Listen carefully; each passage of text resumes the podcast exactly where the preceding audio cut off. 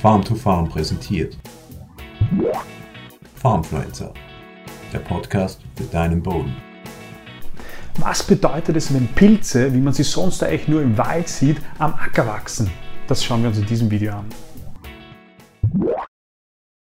Hallo und herzlich willkommen bei diesem Video von Farm to Farm. Mein Name ist Christoph Gutscher. Freue mich, dass du heute dabei bist. Ähm, wenn dir unsere Videos gefallen, wenn dir gefällt, was wir machen, dann abonniere doch gerne unseren Kanal oder auch unser Newsletter, so bekommst du ähm, wöchentlich unser Video direkt per E-Mail oder auch per WhatsApp zugesandt. Pilze am Acker.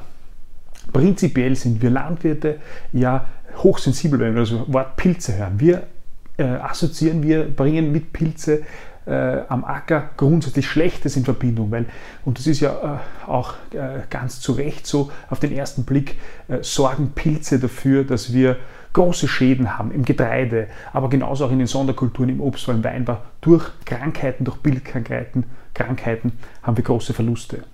Aber Pilze spielen eigentlich noch eine viel, viel äh, ähm, größere, bedeutendere und positivere Rolle am Acker und das schauen wir uns jetzt in diesem Video auch an. Was sind Pilze eigentlich? Pilze sind Organismen, sind Lebewesen, die eigentlich den Tieren viel ähnlicher sind wie den Pflanzen.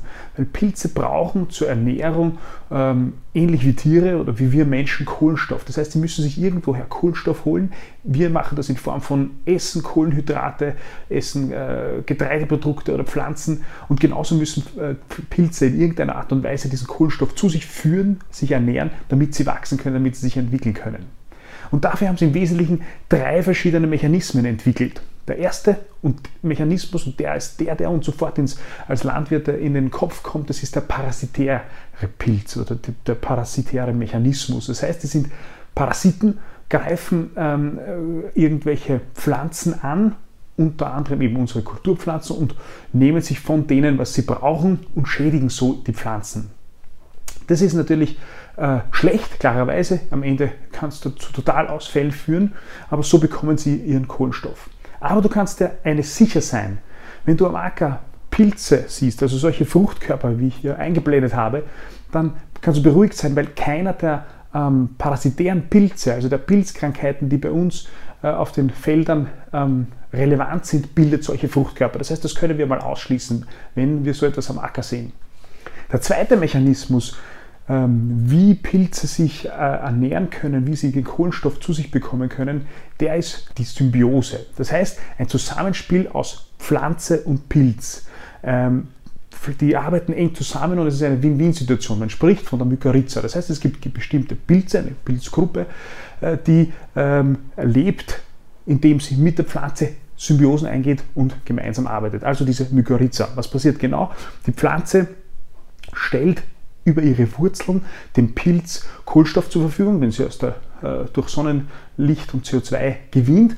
Äh, scheidet Zuckerlösungen zum Beispiel aus und mit diesem Kohlenstoff bauen die Pilze äh, ihr Netzwerk im Boden auf, diese Hyphen. Äh, und als Gegenleistung, die Pflanze macht das natürlich nicht umsonst, sondern als Gegenleistung bekommt die Pflanze von den Pilzen Nährstoffe und Wasser. Ähm, das ist also der Fall der Mykorrhiza und Pflanzen, die ähm, in, Symbiose mit so einem Mykorrhiza-Pilz leben, die sind insbesondere in Stresssituationen klar im Vorteil gegenüber Pflanzen, die nicht zusammen mit einem Mykorrhiza-Pilz leben, weil der Mykorrhiza-Pilz, der vergrößert im Wesentlichen das Wurzelwerk der Pflanze und mit diesem Pilz kommt, äh, der, äh, kommt die Pflanze auf Nährstoffe und auf Wasser ähm, in Gegenden im Boden, in dem sie selbst, die Pflanze mit ihren Wurzeln nie hinkommen würde. Ähm, die verbreitetste oder der verbreitetste und auch bekannteste Mykorrhiza-Pilz, das ist die sogenannte avuskuläre Mykorrhiza-Pilz. Ähm, das Besondere an dem ist, dass äh, der äh, nochmal besonders tief eindringt in die Pflanzenwurzeln, nämlich er dringt wirklich in die Pflanzenwurzeln ein und bildet dort Ästchen. Das heißt, ein sehr, sehr intensiver Austausch.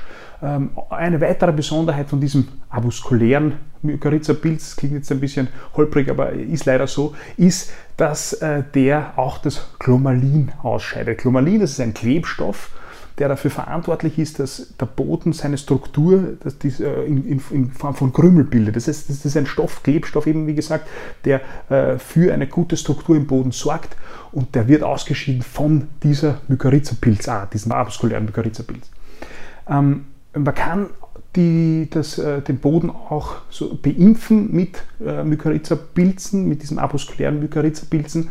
Ähm, da arbeiten wir gerade oder experimentieren wir gerade mit einer Firma aus, ähm, aus ähm, Israel. Wenn ihr da Interesse habt, könnt ihr uns gerne schreiben äh, und wir können da äh, entsprechend in die Wege leiten.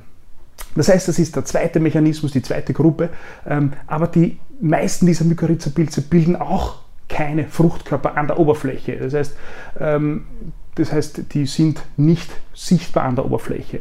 Denn das sind die dritte Gruppe, das sind die Zersetzer. Diese Pilze, die Zersetzer, die bilden äh, oft solche Fruchtkörper und das, das, sind Zersetzerpilze, die haben sich darauf spezialisiert, ähm, totes organisches Material und zwar schwierig zersetzbares äh, organisches Material eben zu zerlegen, zu zerkleinern. Also zum Beispiel Stroh oder Holz.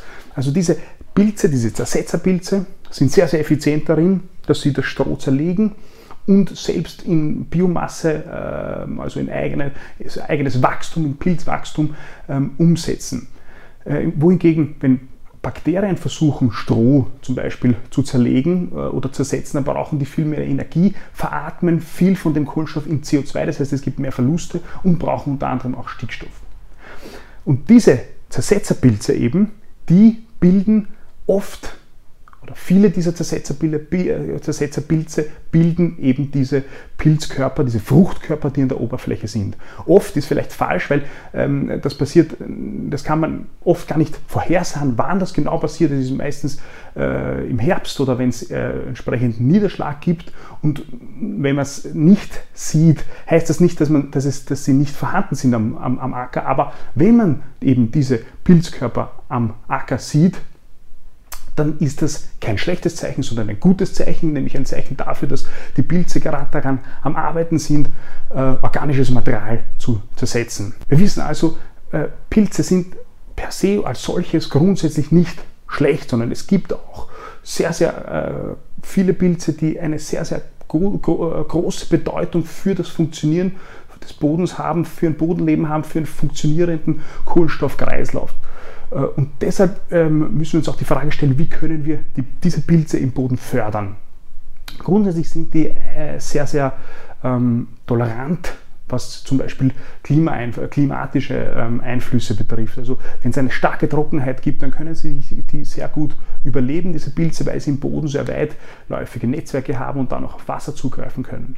Aber wir können im Management unserer Ackerflächen auch dafür sorgen, dass wir sie fördern oder eben auch Maßnahmen setzen, die schlecht sind für äh, ein Pilz, äh, für die Pilzentwicklung im Boden, für das Bodenleben. Ähm, erstens einmal ist es so, dass sie äh, Bodenruhe brauchen und wollen. Das heißt, intensive mechanische Bodenbearbeitung äh, hindert die Pilze, das ist auch ganz klar, weil das schneidet die, äh, die Pilze mechanisch durch, die Pilzhyphen mechanisch durch und äh, reduziert sie natürlich entsprechend. Zweite äh, Maßnahme oder zweites wesentlicher Faktor für Pilze ist, die allermeisten Pilze brauchen Sauerstoff, damit sie äh, arbeiten können, damit sie leben können. Dementsprechend sind äh, gute Bodenstrukturen sinnvoll ähm, und ähm, Staunässe oder Verdichtungen sind schlecht für das Pilzwachstum. Stickstoff spielt auch noch eine große Rolle, weil äh, intensive Betriebe, die, die, viel Stickstoff, die viel Wirtschaftsdünger Dünger am, im, am, im, Kreislauf haben, die tun sich oft schwer, dass sie Pilze, ähm, entsprechend Pilze aufbauen können, weil bei einem großen Stickstoffangebot im Boden die Bakterien überwiegen. Und zu guter Letzt ist es natürlich auch so, dass die Pilze gefüttert werden wollen, insbesondere die Mykorrhiza-Pilze. Das bedeutet Wurzeln im Boden haben äh, und das im Idealfall verschiedenste Arten, vielfältige Arten äh, in die Fruchtfolge integrieren, unter anderem Zwischenfrüchte. Was ist da unser Fazit? Was bedeuten Pilze am Acker? Gutes, es wird äh, meistens Stroh zersetzt. Äh, ich hoffe, dass du aus diesem Video etwas mitnehmen können und wir sehen uns beim nächsten Mal. Bis bald. Farmfluencer der Podcast für deinen Boden.